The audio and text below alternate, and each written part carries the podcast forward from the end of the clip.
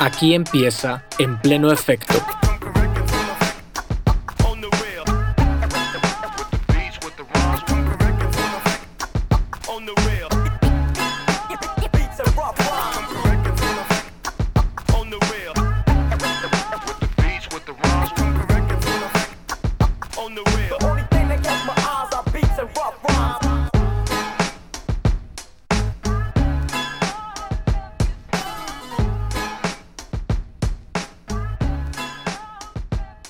Onda banda? Estamos en la casa y tú estás escuchando el episodio 2 de En pleno efecto, el podcast en el que cada dos semanas hablamos sobre las figuras más importantes de la historia del hip hop.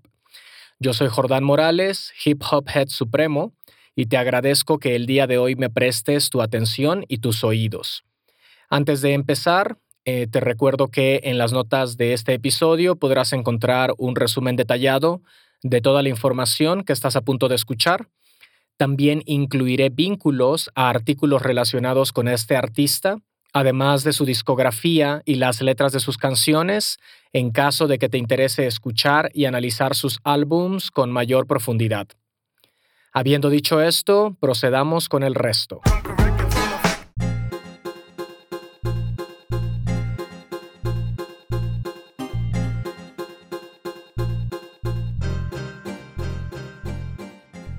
En este episodio hablaremos sobre KRS-One.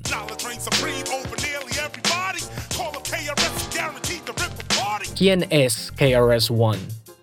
Bueno, empecemos con su vida y su trayectoria. KRS-One nació con el nombre Lawrence Parker en el distrito de Brooklyn de Nueva York en 1965 lo cual significa que este año va a celebrar su cumpleaños número 58. Su madre se llama Jacqueline Jones. Su padre biológico se llamaba Sheffield Brown y era originalmente de la isla de Barbados, pero fue deportado cuando Lawrence era solo un niño pequeño.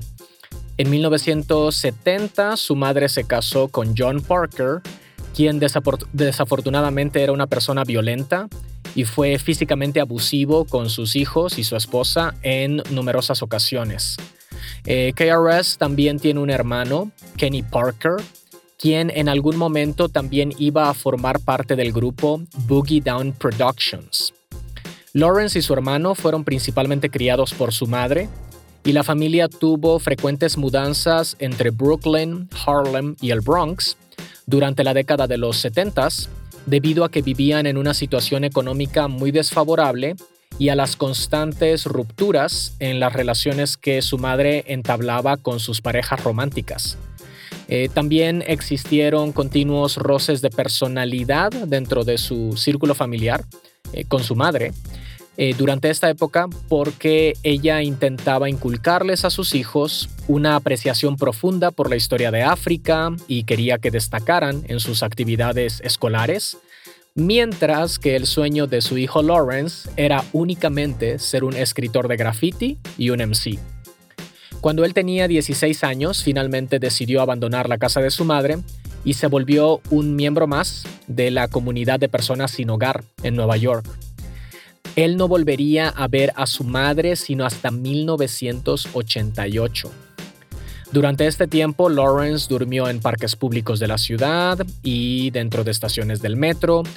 Tuvo eh, diversos trabajos muy mal pagados y se obsesionó con leer libros en la biblioteca pública de Brooklyn. A la edad de 17 años, cruzó el puente de Williamsburg hacia Manhattan para buscar refugio en el albergue Bowery, y poco después fue reubicado a una casa comunitaria para adolescentes porque todavía era un menor de edad. En ese lugar pudo obtener su diploma de equivalencia de bachillerato y también se volvió miembro de una crew de grafiteros, United Artists Graffiti Crew. Fue alrededor de esta época cuando Lawrence se ganó el apodo que eventualmente se volvería su nombre histórico.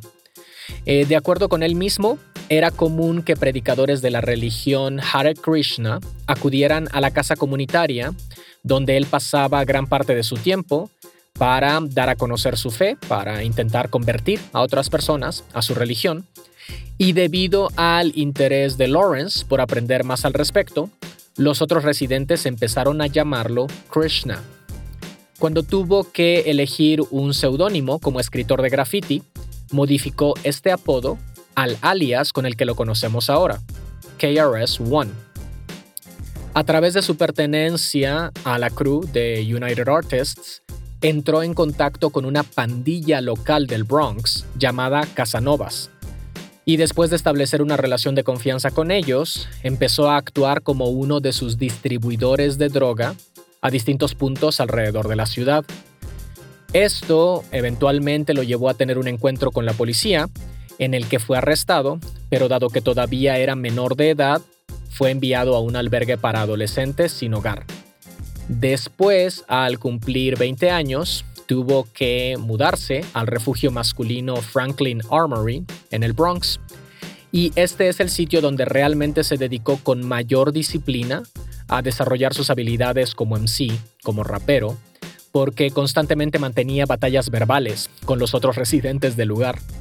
El trabajador social asignado a su caso era un chico de 22 años, entonces solo un poco mayor que, que KRS, y esta persona se llamaba Scott Sterling, quien estaba afiliado con una pandilla conocida como La Rock y también tenía un trabajo adicional como DJ en los fines de semana en el club Broadway International. KRS se asoció con Scott y otros dos MCs y formaron el grupo Scott La Rock and the Celebrity 3.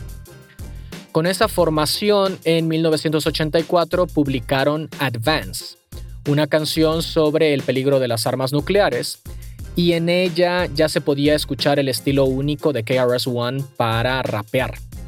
Este grupo no duró mucho tiempo, pero Scott Rock y KRS formaron después un dúo bajo el nombre 1241, 1241, y publicaron la canción Success is the Word.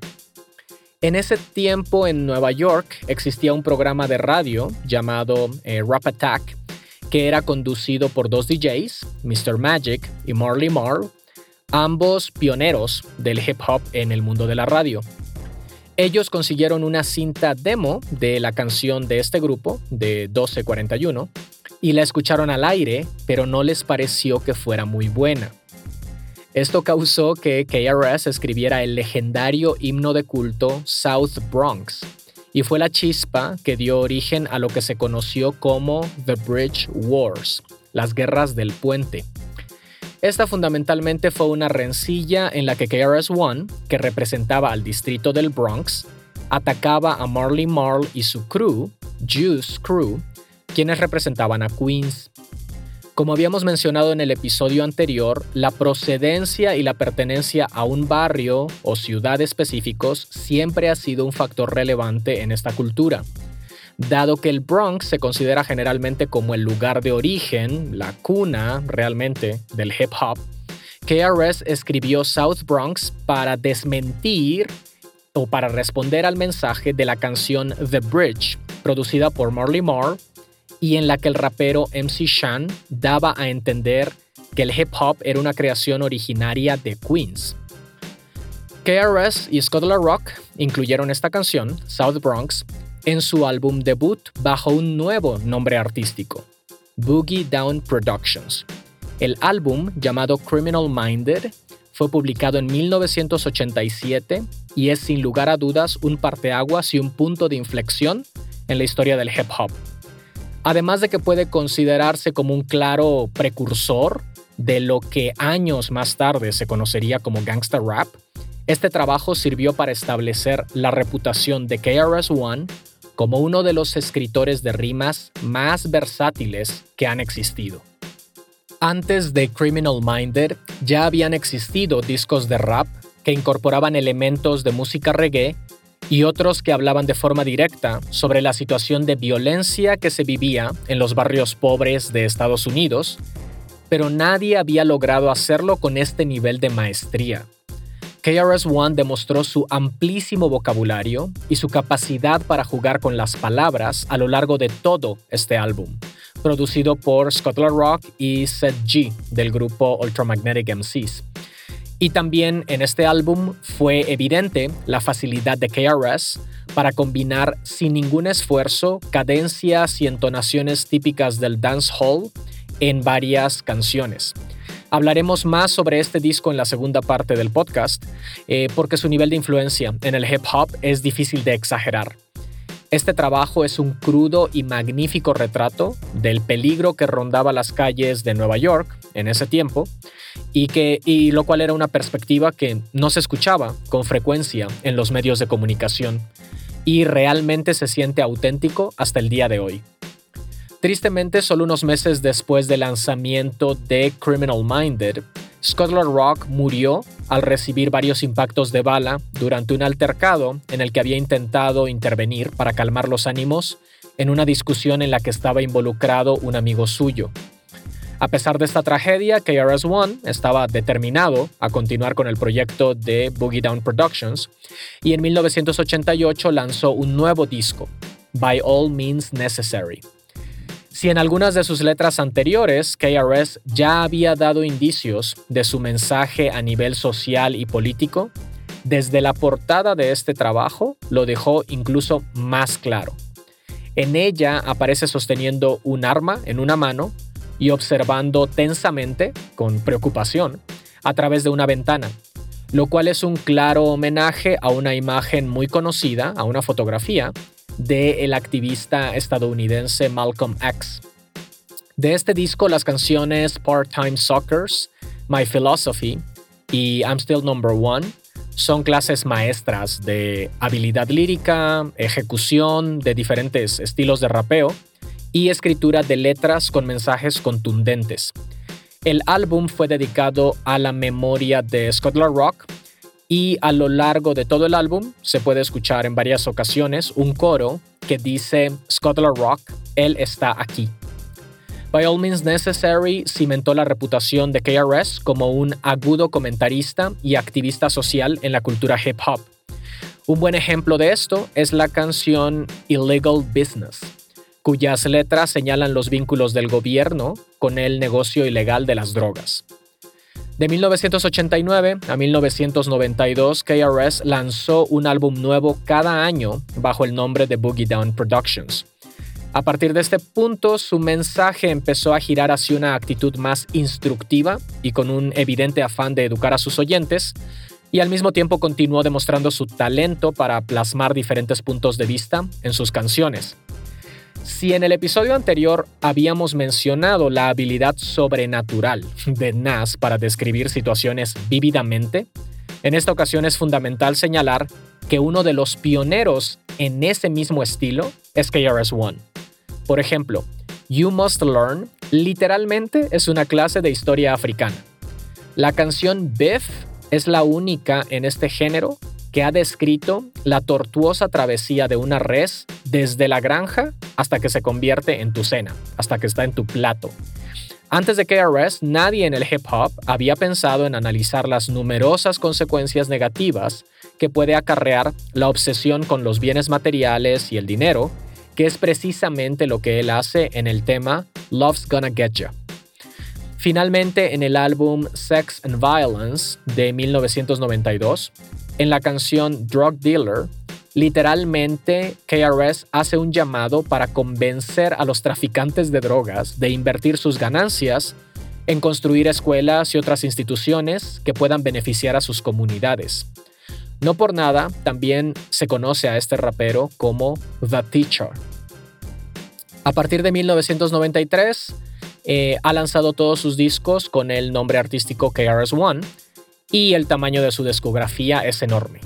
Desde entonces hasta la fecha ha sacado 18 álbums de estudio, eh, el último tan solo el año pasado, 2022. Tratándose de un catálogo tan extenso, solo vamos a mencionar algunos de sus trabajos más relevantes. Return of the Boom Bap de 1993 incluye temas que ya son clásicos como Sound of the Police, Black Cop, eh, I Can't Wake Up y también el, eh, el tema que le da título al álbum, Return of the Boom Bap.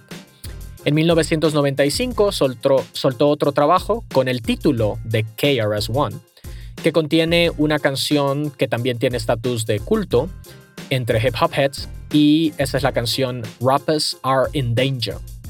Después de 1997, KRS dejó de publicar su música a través de compañías disqueras grandes y desde entonces todos sus trabajos han sido proyectos lanzados de forma independiente. De estos destacan Survival Skills en 2009, Street Light en 2019 y Between the Protests en 2020. También merece una mención honorífica su disco en colaboración con su antiguo rival de Queens, Marley Marl. El álbum se llama Hip Hop Lives y fue publicado en 2007. El título elegido fue una respuesta directa al disco de Nas del año anterior, Hip Hop is Dead. Aunque la calidad a lo largo de este álbum es variable y, no muy consistente, sin duda su sencillo promocional, eh, que tiene el mismo nombre, es una muestra fantástica de que estos dos veteranos mantenían un altísimo nivel de habilidad en sus respectivas áreas de rapeo y producción musical, incluso después de 20 años de carrera artística en aquel momento. Esta canción se volvió un himno underground después de mucho tiempo durante el que KRS-One no figuraba de manera tan importante en la escena hip hop. Analizaremos con mayor detalle la letra de esta rola más adelante en el episodio. Si tenemos que resumir las características de la carrera de este artista, podemos hacerlo con tres palabras. Persistencia, versatilidad y longevidad. Existen muchos contendientes al título de MC con mayor habilidad lírica para rimar, pero con respecto a influir filosóficamente en el resto de la cultura y a elevar la conversación sobre la responsabilidad social del hip hop, nadie ha tenido mayor impacto que el Blast Master. KRS-One.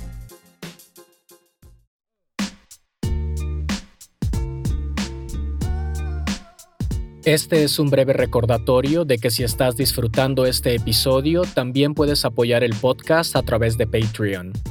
Ahí encontrarás episodios nuevos cada dos semanas en los que repasaremos cronológicamente la historia del hip hop y nos adentraremos de manera detallada en los personajes, los lugares y los eventos que marcaron el nacimiento y el desarrollo de esta cultura.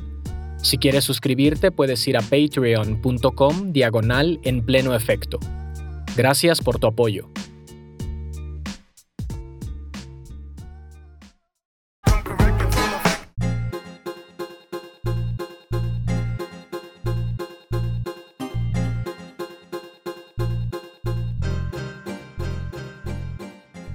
En la primera parte del episodio ya hablamos sobre la biografía y la carrera artística de KRS-One y ahora analizaremos su música y sus letras. Entonces, ¿cuál es el álbum más importante de la discografía de KRS-One? Definitivamente la respuesta es Criminal Minded. De manera un poco similar a lo que mencionamos en el episodio anterior acerca del álbum debut de Nas, este disco es un trabajo corto, solo tiene 11 pistas, lo cual significa que tiene un sonido consistente, coherente, y además en el aspecto de las rimas, es un trabajo totalmente innovador por la variedad de patrones de rapeo que KRS-One podía adoptar aparentemente sin ninguna dificultad. El talento como productor de Scotland Rock queda demostrado por la potencia de unas instrumentales que bajo los estándares de hoy en día es relativamente, son relativamente básicas, pero en ese momento resultaban agresivas, intrincadas, y además transmitían la misma energía que las rimas de KRS. Aunque realmente cada uno de los temas de este disco podrían considerarse como un clásico por sí solos, la primera canción, Poetry, es icónica porque es uno de los ejemplos más tempranos en los que un rapero identificaba de manera clara la relación entre el arte de la poesía y la música hip hop. La segunda canción, South Bronx, es la que mencionábamos en la primera parte del episodio eh, como un ataque, como un diss track dirigido a Juice Crew, que eran unos raperos del distrito de Queens. Pero además de eso, esta rola también es una clase de historia.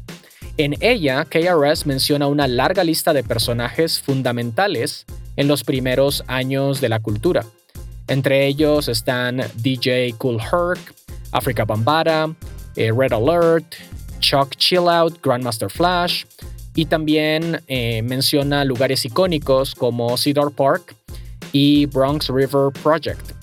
Todo con el objetivo de demostrar que esta música era una creación, eh, un patrimonio original del distrito del Bronx y no de Queens, como MC Shan parecía haber sugerido en su tema The Bridge.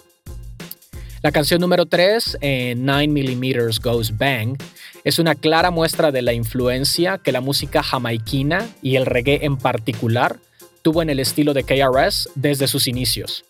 Usando una instrumental con un tempo particularmente lento, lo que tenemos aquí es uno de los primeros temas en los que un rapero decidió soltar sus versos con una cadencia, con un ritmo 100% dancehall. La parsimonia y la lentitud de la música contrasta dramáticamente con la explícita historia de violencia que se describe en sus letras. En resumen, esta es una rola clásica y fundamental en el hip hop. La pista número 6, Dope Beat, es relevante desde un, desde un punto de vista histórico, ya que Scotland Rock empleó un sample de la canción Back in Black de la banda ACDC. Esto representó una de las primeras ocasiones en las que la armonía, la música, la vibra general de un tema famoso de rock era usado directamente como la base para una canción de hip hop. En esta época todavía no existían muchas restricciones con respecto a los derechos de autor de un artista, cuya música era usada en el trabajo de alguien más, siempre y cuando fuese modificada ligeramente. Con el paso del tiempo, las leyes al respecto iban a cambiar y hoy en día un uso tan directo de una, de una canción, de un sample, sería impensable. Finalmente, en la última canción del disco, en Criminal Minder, eh, KRS habla sobre toda la situación de violencia que existe en las calles de Nueva York y lo describe de una manera muy directa y muy clara. En Criminal Minder, KRS rapea. Criminal minded, you have been blinded. Looking for a style like mine, you can't find it. They are the audience. I am the lyricist. Sometimes the suckers on the side gotta hear this. Page, a rage, and I'm not in a cage. Free as a bird to fly up out on stage. Este álbum ha recibido todos los reconocimientos y elogios posibles que existen en la industria. La revista The Source lo considera uno de los 100 mejores discos de rap. Eh, la revista Vibe lo colocó como el número 3 de todos los tiempos en su top 10 de hip hop, de álbums de hip hop en el 2002. En la edición 2020 de la lista de Rolling Stone de los 500 mejores álbums de la historia, Criminal Minder apareció en la posición 239. El rapero Busta Rhymes en alguna entrevista mencionó el impacto que tuvo para él simplemente la portada del disco, en el que Scotland Rock y KRS-One aparecen sosteniendo armas y todo un arsenal eh, de balas, de, otras eh, armas de fuego. Y mencionaba cómo eso no parecía algo falso o artificial, eh, realmente parecían como eh, tenía, creaba una atmósfera peligrosa, una atmósfera que eh, describía muy bien la situación de las calles. Considerando que este álbum fue la presentación ante el mundo de KRS One y la primera muestra transparente de lo que más tarde sería llamado gangster rap, su estatus actual como un icono de esta cultura no es ninguna sorpresa. Por último, vamos a hablar brevemente de una rola muy importante en la discografía de KRS, Hip Hop Lives. Este fue el sencillo del álbum del mismo nombre que KRS One y Morley Marl lanzaron en el año 2007. Esta colaboración fue una respuesta al disco de Nas de un año antes, en el que dejaba clara su opinión de que el hip hop real lo que conocemos como el boom bap ya no existía. Ese disco fue Hip Hop is Dead. Si Nas pretendía demostrar que la esencia de esta cultura había muerto, estos dos veteranos inmediatamente alzaron la mano para probar que se equivocaba. La respuesta no podía haber sido más contundente, más pesada que esta canción en particular. La letra completa es una maravilla, una absoluta brutalidad y un perfecto encapsulamiento, una descripción de lo que el hip hop representa. Es una obra de arte que debería estar colgada en un museo, o en todos, de verdad. Eh, aquí va solo una muestra. En Hip Hop Lives, eh, KRS rapea. Hip and hop is more than music. Hip is the knowledge. Hop is the movement. Hip and hop is intelligent movement or relevant movement. We selling the music. So write this down on your black books and journals. Hip hop culture is eternal. Run and tell all your friends. An ancient civilization has been born again. It's a fact. Hazte un favor y si no has escuchado esta canción, ve a escucharla ahora mismo. Me lo agradecerás después. Eso es todo. We here in LA chillin'. KRS always willing, Rhymes keep spilling. I'm off the top like what? The sun. My name is KRS1. These stars, you don't see none. When I come out, you see all the day. These other whack rappers, we blow them away. Why? Because they don't understand my cycle. I go from tape, CD, back to vinyl. you cats ain't ready. I take it back to rock steady and give you a classic medley. Me, I'm not BET or MTV. I'm H-I-P-H-O-P. Freestyle.